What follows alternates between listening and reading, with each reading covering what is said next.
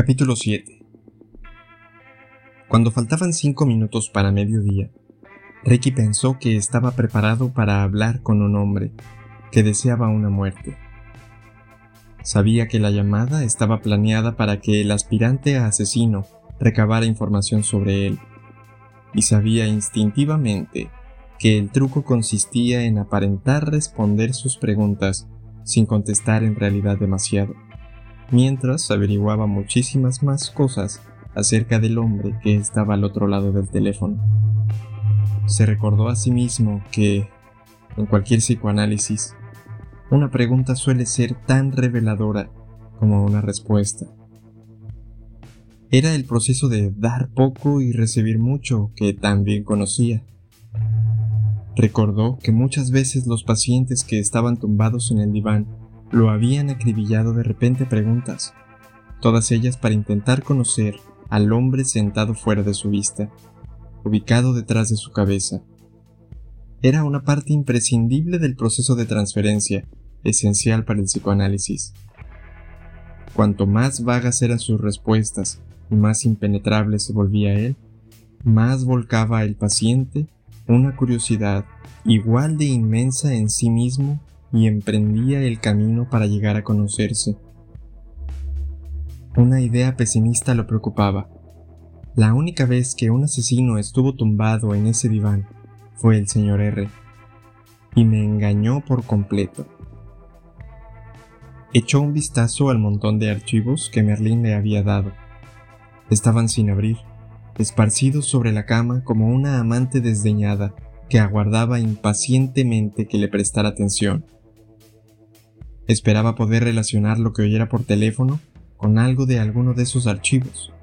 Una frase reveladora, un lapsus linguae, algún pequeño detalle que dijera ya que el destripador del oso Parrington y que él pudiera conectar con algún dato de los documentos.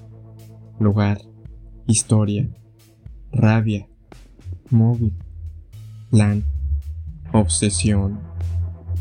Existían varias posibilidades como en el pozo. Había que encontrar cada forma y ver cómo encajaba para formar una imagen. Tenía que oír una palabra o frase que condujera a un retrato. Y una vez establecido ese vehículo, su trabajo habría terminado y sería libre, lanzando a un asesino sobre otro. Miró el móvil, que había dejado en una mesa de madera, durante esos últimos minutos previos a la llamada, la reducida habitación del hotel pareció menguar. Notó una subida brusca de la temperatura, echó un vistazo al termostato y comprendió que el calor que sentía no tenía nada que ver con la realidad. Era un calor imaginado, el calor de la ansiedad, el calor de la intranquilidad, un calor inevitable. Tenía un bolígrafo y un bloc a punto. Estaba atento a su reloj. Exactamente un minuto antes de las doce, alargó la mano hacia el teléfono. Cuando tenía los dedos a unos centímetros del móvil, este sonó con fuerza. Ricky dio un brinco de asombro y lo cogió de la mesa. Aprovechó ese mismo movimiento para situar el bolígrafo sobre el papel. Pulsó la tecla para contestar en aquel teléfono barato. Nada de cháchara. Directo al grano. Hola, doctor. ¿Quién es usted? Ricky inspiró hondo. Al preguntar quién soy, ¿quiere saber mi currículum profesional? ¿Mi historial académico? Claro que no. ¿Quién es usted, doctor? ¿Es un agente de policía? ¿Un inspector? ¿Un mercenario? ¿Es un guardaespaldas? ¿Un asesino a sueldo? O un detective privado. ¿Es un entrometido que no sabe dónde se está metiendo? ¿Es un amigo? ¿Un amante? ¿O es usted simplemente un pobre infeliz? Ricky trató de captar algún acento. Ninguno. Tonos animados, casi curiosos y cordiales, como dos colegas del pasado que se encuentran por casualidad por la calle e intercambian los cumplidos de rigor, pensó. Intentó ver qué podían indicarle las palabras que había elegido su interlocutor. Educado, blanco, mediana edad, no joven, urbano, sofisticado. Y lo que era más importante, sin miedo. No, dijo, no soy ninguna de esas cosas. ¿Está usted seguro respecto a la última categoría, doctor? La de pobre infeliz. ¿Le gustaría plantearse algo más de rato esa posibilidad? Provocador, burlón, completamente al mando, seguro. ¿Otro abogado? de los que entran en el juzgado sabiendo que tienen los hechos, las pruebas y la ley de su parte, se dijo. No, no creo que esas palabras me describan, replicó. Personalmente, yo no llegaría tan deprisa a esa conclusión, pero tal vez sea simplemente la arrogancia de su profesión la que habla. Pones esa D y esa R delante del apellido y te acercas un paso de gigante a Dios, ¿no? Pero vamos, entonces, ¿quién es usted, doctor? Creo que ya lo sabe, aventuró Ricky. La voz del teléfono pareció haber previsto esa afirmación. Puede que sí, puede que no. Pero me parece que mi pregunta tiene varios posibles significados. ¿No nos estamos preguntando siempre quiénes somos? O quizá esa es la pregunta que tendríamos que lanzarnos, pero somos demasiado ciegos, estúpidos o egocéntricos para hacerla. Es una cuestión profunda, ¿verdad? Ricky buscó locura en sus palabras, buscó psicosis, buscó obsesión, buscó ira, pero lo que había oído hasta entonces era filosófico casi psicoanalítico. Al instante, tuvo la impresión de estar hablando con alguien que había estudiado los mismos libros que él, que había subrayado las mismas frases. Sí, correcto. Así pues, doctor Starks, ¿quién es usted? Ricky vaciló un momento antes de responder. Soy un intérprete oyó una breve carcajada llena de desdén. Muy bien, doctor Stacks. Eso me gusta. ¿Y qué clase de intérprete es usted?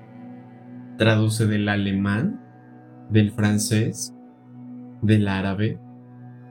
¿Sabe traducir el lenguaje de la muerte? Ricky se mordió el labio antes de responder. Sí. ¿Está seguro? respondió su interlocutor con rapidez. Pero él ya estaba preparado para contestar. Ha planteado unas preguntas extremadamente difíciles a personas a las que da la casualidad que conozco. De forma razonable me han pedido que las ayude a encontrar las respuestas adecuadas. Pero, doctor, solo hay una respuesta fundamental. La respuesta buena para mí y mala para ellos. Es una pena. Mala suerte. La próxima vez irá mejor. Salvo que no habrá próxima vez. Usted lo sabe. Yo también. Supongo que igual que ellos. Solo que no están dispuestos a aceptarlo. La gente siempre es reacia a aceptar lo inevitable. Tal vez yo pueda ayudarles a entenderlo. Una pausa. ¿Por qué haría eso usted, doctor? ¿Realmente le están pagando también sus servicios? ¿Qué clase de tarifa cobra un intérprete como usted? Había dicho esto en un tono ligeramente socarrón. No, no me paga nada. Sinceramente lo dudo. ¿Acaso alguna otra obligación? ¿Saben algo sobre usted? ¿Quizá le chantajean? Una buena suposición pensó Ricky. No quiero que se acerque más a la verdad. Sabía que su titubeo en la voz ya había dado al hombre al otro lado del teléfono la respuesta que estaba buscando. ¿Por qué no iba a ayudarlos? respondió Ricky, pero le pareció un argumento débil, así que insistió. Eso es lo que hago. Ayudo a la gente que lo necesita. Todavía débil y endeble, pensó. Otra breve carcajada. Ya le he contestado a esa pregunta, doctor. Nadie debería inmiscuirse voluntariamente entre un cazador y su presa. ¿Está dispuesto a arriesgar su vida por esas personas? No, permítame que lo exprese de una manera más precisa. ¿Está dispuesto a dar su vida por esas personas? Frío, seguro. No se siente para nada amenazado, pensó. ¿Qué le hace pensar que era consciente de que estaba esto en juego cuando me pidieron ayuda? A lo mejor acabo de darme cuenta de dónde me he metido. Buena pregunta, doctor. Respondió la voz con una repentina familiaridad. Pero antes de contestar, deje que le pregunte algo. ¿Está haciendo ya las maletas para irse? ¿Ha llamado a recepción y ha pedido que le preparen la factura? Ricky no respondió. Diría que no, pero tendría que hacerlo. Si antes no sabía qué hacer, ahora ya no es así. Le daré un consejito, doctor. No se meta en medio. El medio es siempre un mal sitio, donde no pasa nada bueno. Aunque usted ya sabe eso. Váyase. No, váyase corriendo. Ahora mismo antes de quedarse atrapado. No deje que ese puto abogado o su hermana de los cojones lo arrastren con ellos. Sálvese, huya. No vuelva la vista atrás. El primer atisbo de ira, observó Ricky. Otra pausa. El hombre al otro lado del teléfono parecía guardar una respuesta, pero Ricky guardó silencio. Muy bien, doctor. Supongamos que le han enseñado los materiales que proporcioné a... Ricky notó que su interlocutor rebuscaba en su cabeza cómo llamar a Virgil y a Merlin. Los hermanos que pronto estarán muertos. O mejor dicho, el uno o la otra que pronto morirá. De modo que era sálvate o muérete. Ricky lo anotó mientras el hombre al otro lado del teléfono proseguía. ¿La pareja moribunda? Eso suena romántico, shakespeariano. Solo que no son Romeo y Julieta, más bien Otelo y Desdémona. ¿Instruido? Ya que el destripador del oso Parrington habla como si fuera Jack el profesor de literatura inglesa, concluyó Ricky. Cualquiera que viese lo que les hice llegar sabría de inmediato lo que está en juego. Así que, por favor, doctor, procure limitar sus mentiras a las que no sean absolutamente obvias. ¿Por qué quiere matar? Quiso saber Ricky. Bueno, a lo mejor he agotado todas las demás opciones. Cuesta creer. Siempre hay alternativas. No en esta situación, lo siento. Va a ser la muerte. Lo que quiero es sencillo. Una muerte fea, una muerte mala, una muerte dolorosa, una muerte brusca, una muerte sangrienta. Una de estas es la única posibilidad que queda un hombre que ha agotado todas las opciones jurídicas ante los tribunales? Sopesó Ricky. ¿Ha matado antes? ¿Está preparado de verdad para este desafío? No hay ningún otro enfoque que pueda adoptar. ¿A qué obedece esta necesidad de venganza? ¿Qué le hizo que fuera tan terrible que exige solamente este resultado? ¿Por qué está tan herido? Ricky lanzó esta sucesión trepidante de preguntas a través de la línea telefónica. La idea era que el hombre al otro lado del teléfono le hablara sobre su rabia. Por eso había utilizado el adjetivo herido. Según su experiencia, era difícil resistirse a este tipo de provocación verbal. Esperaba una respuesta que por lo menos le diera una pista sobre el origen de sus deseos asesinos. No tuvo esa suerte. El hombre esperó un instante y Ricky notó que reflexionaba antes de responder con otra cuestión que eludía todo lo que él había preguntado. Ah, el intérprete de la muerte trabajando duro. Para responder a su pregunta, establezcamos algo. Estoy familiarizado con la muerte, pero de repente siento curiosidad. ¿Qué clase de médico es usted, doctor Starks? Ya lo sabe, pensó Ricky. Soy psicoanalista. Por supuesto. Tendría que haberlo adivinado. ¿Y de dónde es usted, doctor? Ya lo sabe, pensó Ricky. De fuera de la ciudad. Evidentemente. Está en una habitación de un hotel. ¿De dónde es usted, doctor? Miente, pensó Ricky, aunque se lo pensó mejor. No, ya lo sabe. De Miami. Bonita ciudad, calurosa, con mucha diversión. Playas de arena con bikinis bien rellenos y aguas cristalinas. Dijo con lo que Ricky supuso que sería una sonrisa al otro lado del teléfono. Está muy lejos de casa. ¿Y de qué conoce a mi presa, doctor? Ricky titubeó el hombre había usado la palabra presa con la confianza relajada que se emplea en una fiesta, casi como si hubiera dicho amigo. Cada palabra, cada énfasis de su interlocutor, reflejaba una obsesión bien formada, arraigada y preparada desde hacía mucho. Su impresión fue que su interlocutor telefónico conocía cada pregunta que él le hacía o le haría, incluso las espontáneas, como si tuviera delante un guion preparado. También parecía haber previsto muchas de las respuestas, pero todo aquello era solo una manera de valorar la sinceridad de Ricky. Es una vieja técnica. Pregunta lo que ya sabes y evalúa la respuesta. La había usado mil veces en mil terapias. En Nueva Orleans con Tari, con Charlie en el pabellón de psiquiatría y con la señora Heath en su consulta.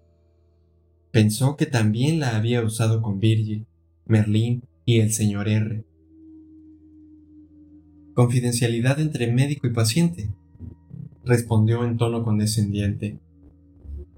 Lo siento, pero no puedo infringirla, ni siquiera con alguien que quiere asesinarlos. Eso lo enojará, pensó, de que le haga cometer un desliz. Pero no fue así. Tengo entendido que si un paciente fuera a verlo y le dijera, voy a matar a alguien, usted estaría legalmente obligado a informar de ello a las autoridades. Me pregunto si esto no será más o menos lo mismo. No, contestó Ricky. Por favor, doctor, está insultando mi inteligencia. No, no he contactado con las autoridades ni tengo intención de hacerlo. Eso no es asunto mío. Y a fin de cuentas es responsabilidad de mis clientes. Ellos no lo harán. Sus palabras denotaron certeza. Sabe lo del señor R, o al menos sabe algo, dedujo. Y en cualquier caso, ¿a qué autoridades podría recurrir? ¿Quién cree que iba a creerme? En eso lleva razón. Y ahora entiendo mejor a qué ha venido aquí. ¿Qué quiere decir? Está intentando resolver un crimen antes de que se cometa. Dijo, y la vivacidad en su voz aumentó un poco. Es un reto de tres pares de narices. Esta última frase reflejó más seguridad y frialdad. Cree que no tengo la menor oportunidad. Está demasiado bien oculto, pensó, o tal vez le dé igual. Esta posibilidad hizo que Ricky se removiera nervioso en su asiento. Los dos hombres permanecieron un momento callados. Ricky rompió el silencio intentando infundir un irritante tono de médico todo en su voz. Mire, ahora ya sabe quién soy y conoce mi nombre, de dónde vengo y qué hago. Así que para empezar, ¿cómo lo llama usted? La misma risa. Bueno, ¿qué nombre ha estado usando hasta ahora, doctor? Ricky inspiró con fuerza. Cambia el ritmo, presiónalo, por más peligroso que sea, se dijo a sí mismo. En privado me refiero a usted como Jack el destripador del oso Parrington. Eso se debe a su elección de peluches en la casa. Pero tal vez su interlocutor lo interrumpió inmediatamente. Me gusta, aseguró casi con entusiasmo. Un poco largo, desde luego, pero bastante descriptivo. Ricky se aferró al detalle. ¿Por qué el oso Parrington? Notó que el aspirante a asesino reflexionaba con cautela. Una historia maravillosa, ¿verdad? Una de mis favoritas de todos los tiempos. Pero contestando a su pregunta, porque el oso Parrington estaba perdido y abandonado, y luego lo encontraron. Yo no soy distinto. Estaba perdido gracias a sus clientes, y ahora me he encontrado de nuevo gracias a sus clientes. O permítame que lo exprese mejor. Me habré encontrado por completo cuando el abogado muera. De modo que conoce el argumento del cuento infantil. Esto podría ser importantísimo. No lo leyó él solo, se lo leyó a un niño, observó. ¿Por qué es tan importante para usted matarlo? Bueno, matarlo sería bonito, satisfactorio. Tener el cuello entre mis manos sería delicioso. Realmente merece morir. Pero creo que eso ya lo sabe, doctor. Al menos lo sabe si ha hablado con él más de una vez. No cree que merece morir. Es irritante, arrogante, egoísta cruel y desconsiderado. Bueno, podría seguir y seguir, pero estas son solo cualidades adicionales que lo hacen todo más fácil. No, merece morir por lo que hizo, pero la ruina es realmente lo que nos mueve a todos, doctor. Arruinaría su vida, que sus actos provocaran la muerte de su esposa y de sus hijos sería mucho más fácil matarlos, que son inocentes y siguen sus rutinas diarias sin volver ni una sola vez la cabeza, pensando en que yo podría estar detrás de ellos. ¿Y qué me dice de la hermana? ¿Y si él fuera el causante de su muerte? ¿Qué clase de amargura saborearía al despertarse cada uno de ellos lamentables, solitarios y patéticos días que le quedaran de vida? ¿Puede responderme a eso, señor intérprete? La voz de Jack el destripador del oso Barrington se había acelerado al decir estas últimas palabras y había adoptado un tono entusiasta, casi infantil. Por primera vez, en aquella conversación, Ricky se quedó helado. Recordó haber mirado al señor R a los ojos. Era como si de repente sus tonos de voz fueran idénticos y estuviera lidiando con dos caras de la misma moneda. Inspiró hondo de nuevo, aunque tenía la impresión de no poder introducir aire suficiente en su cuerpo para llenar sus pulmones. Intentó, sin éxito, encontrar una respuesta. Hay otras clases de muerte, ¿no cree, doctor? De las que van más allá de poner los ojos en blanco, dejar de respirar, estirar la pata, hacer la señal de la cruz y requiscat in pace. Aquellas en las que estás vivo, pero en realidad no. La desgracia, en que cada momento de vigilia es más doloroso que el anterior. ¿Qué opina de esas muertes, doctor? El odio cantarín que le llegaba a través de la línea telefónica casi abrumó a Ricky, que no contestó. Mientras titubeaba y daba vueltas a esas ideas en su cabeza, la voz de su interlocutor cambió bruscamente. Le he hecho una pregunta, doctor. Lo que había sido frialdad, cinismo, burla y dureza, se volvió de repente ferocidad e intensidad. Son las peores, contestó Ricky. Sí, son las peores. Al instante, la voz de Jack volvió a adoptar el ritmo y el timbre de antes. Hacia allí nos dirigimos todos, doctor, cogidos de la mano, dando brincos como niños por el camino de la perdición. Y dudo que pueda hacer gran cosa para hacer descarrilar este tren concreto. Tendría que saltar ahora es mi última advertencia. Trenes y caminos. Disculpe, doctor. Es una metáfora mezclada, pero creo que se habrá hecho una idea general. Había dicho eso último con desdén. La inquietante sensación de que estaban a punto de empujarlo, que había tenido en el andén del metro, invadió de nuevo a Ricky. Vacilación, terror. Eso es lo que debería decirles. No pueden hacer nada. No. Eso no es cierto. Ella tendría que matarme. Hacer el trabajo por mí y después seguir adelante con su vida. O él tendría que suicidarse y ahorrarnos muchos problemas a todos los demás. Deberían actuar antes de que yo lo haga. Sería más fácil para todos. Le da igual vivir o morir, siempre y cuando vea antes cumplir su deseo, se percató Ricky.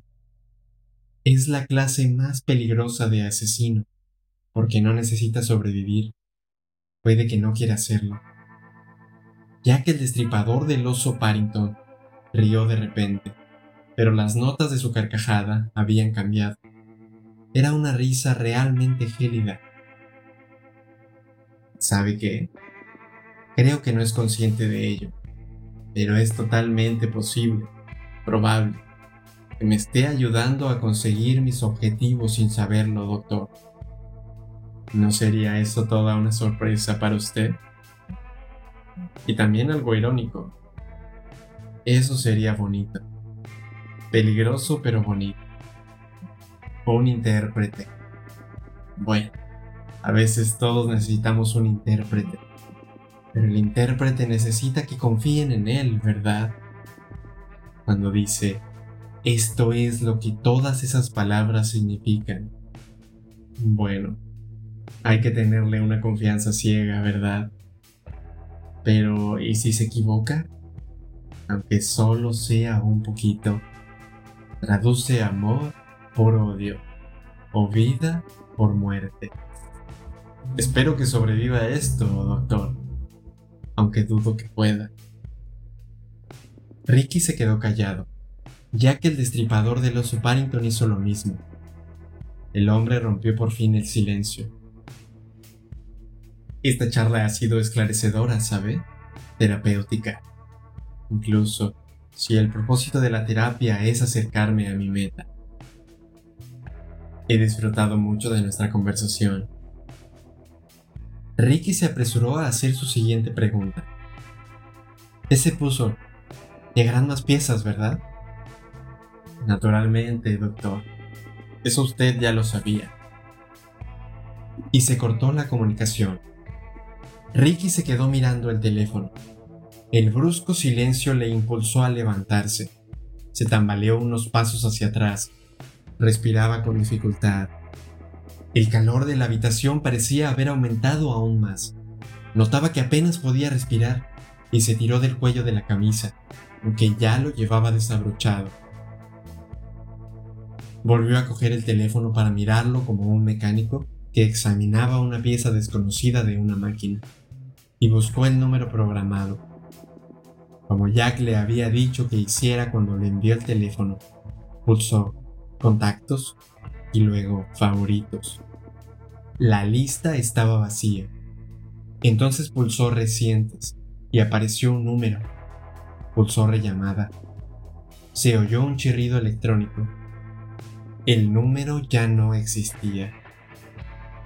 Pulsó rellamada por lo menos seis veces, pero fue en vano.